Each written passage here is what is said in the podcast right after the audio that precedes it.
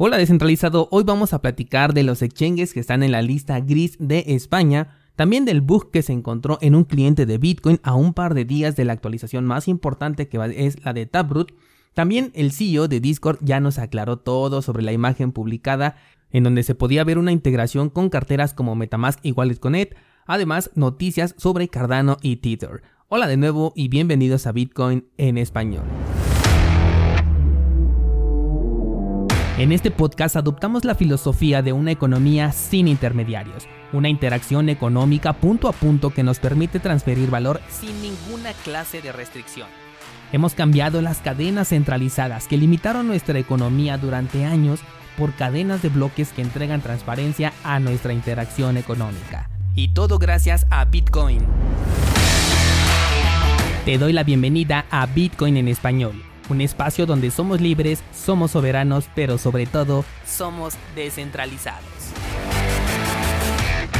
Qué día tan complicado el de ayer, no pude publicar episodio, la verdad estaba súper cansado y luego me quedé sin red en el celular y por estar cambiando de dispositivo para poder grabar la sesión de Clubhouse no me pude conectar a la cuenta.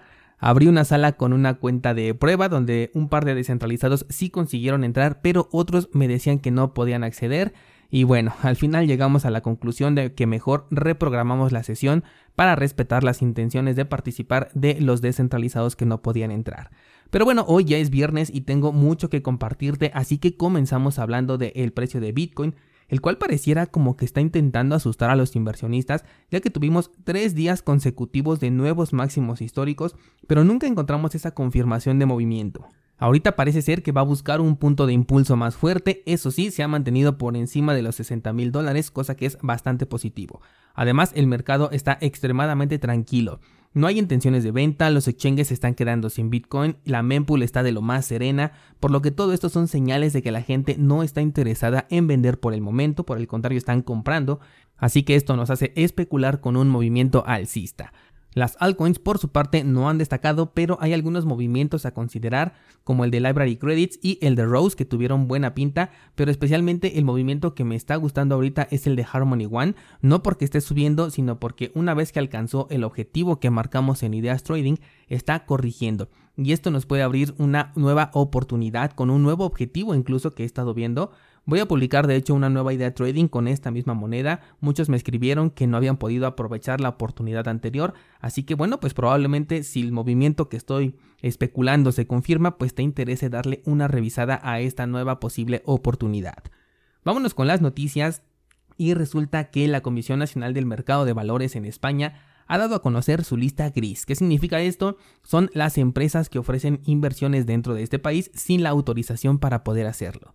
Dentro de las 89 empresas que conforman este listado encontramos algunas que son de terreno cripto, que de hecho son las que nos interesan, como por ejemplo Coinbase, KuCoin, Binance, Local Bitcoins, Kraken, entre algunas otras. Incluso hay empresas de esas que podemos llegar a creer que son estafas como Quillian e incluso Mastery Academy.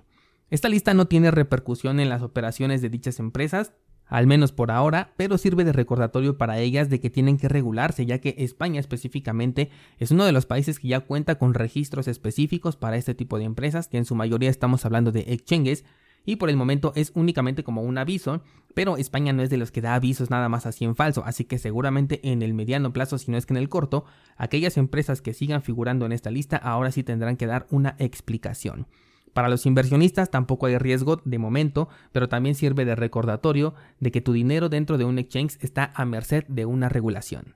Vámonos con otra noticia y entre mañana y pasado mañana, porque esto depende de en cuándo se mine este bloque, tendremos por fin la actualización más importante de Bitcoin desde 2017.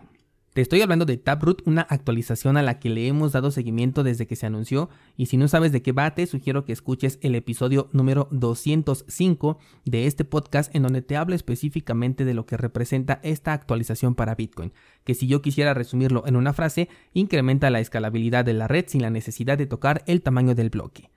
Bueno, pues a un par de días de la actualización se encontró un error en un cliente de Lightning Network Este error ya fue identificado y parchado, recordando que esta es una actualización ligera, por lo que no genera un hard fork e incluso clientes que no quieran pueden decidir no actualizar. Lo único que ocurriría es que esos nodos no verificarían las transacciones bajo este nuevo estándar, que dicho sea de paso, una vez que sea activado en los servicios que tú utilices, sugiero ampliamente que lo comiences a utilizar porque va a traer beneficios a toda la red.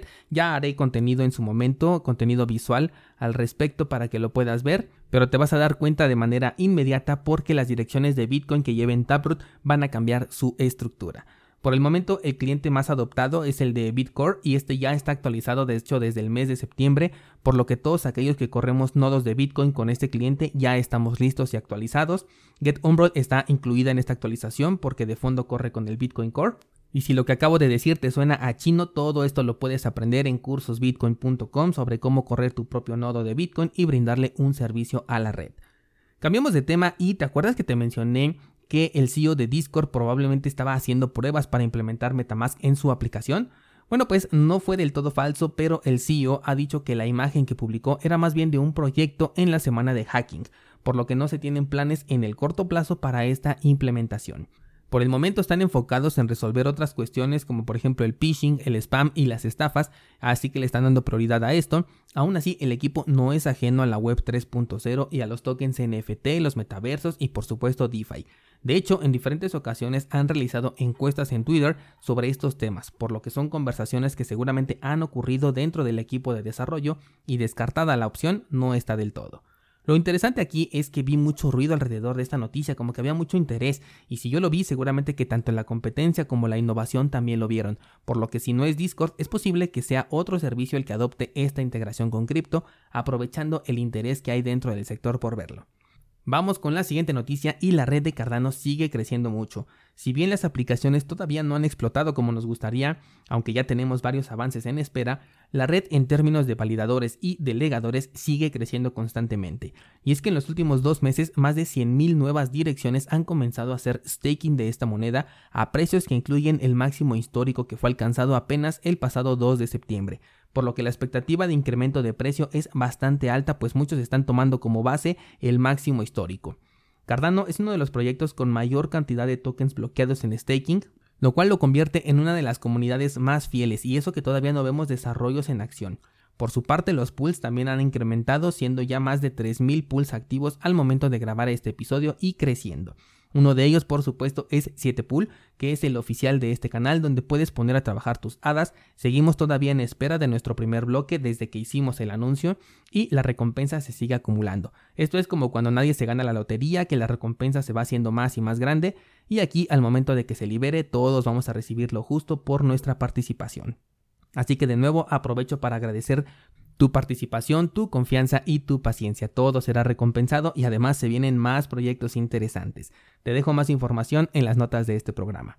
Por último, quiero contarte que Tether, la criptomoneda estable más popular, ya está oficialmente activa en la red de Avalanche y no solo eso, sino que Bitfinex, que es la casa oficial de Tether, ha adoptado esta red, con lo cual ya puedes retirar USDT sin pagar las monstruosas comisiones de la red de Ethereum. Bitfinex es uno de los exchanges que más me gusta utilizar cuando necesito algo centralizado y es una cuestión personal, no es que sea mejor o peor que otro, simplemente fue uno de los que usé desde un principio cuando yo entré a este criptomundo, me sentí bastante cómodo y después como aceptaron Lightning Network pues dije que mejor y la verdad es que es uno de los que más utilizo. Así que considero que ya no hay ningún pretexto para dejar tus Tether en un exchange con esta nueva opción. Y con esto abrimos el debate para el fin de semana preguntándote en qué aplicación te gustaría ver una integración con cripto para que por medio de un par de clics pudiéramos hacer transacciones peer-to-peer. No lo sé, te lo imaginas por ejemplo en WhatsApp, yo sé que es una empresa centralizada y es muy difícil que aparezca, pero me refiero a por la cantidad de personas que lo estamos utilizando, te imaginas que ahí simplemente con eh, un par de clics dentro del mismo chat que ya tenemos con otra persona pudiéramos hacer un intercambio peer to -peer con cripto.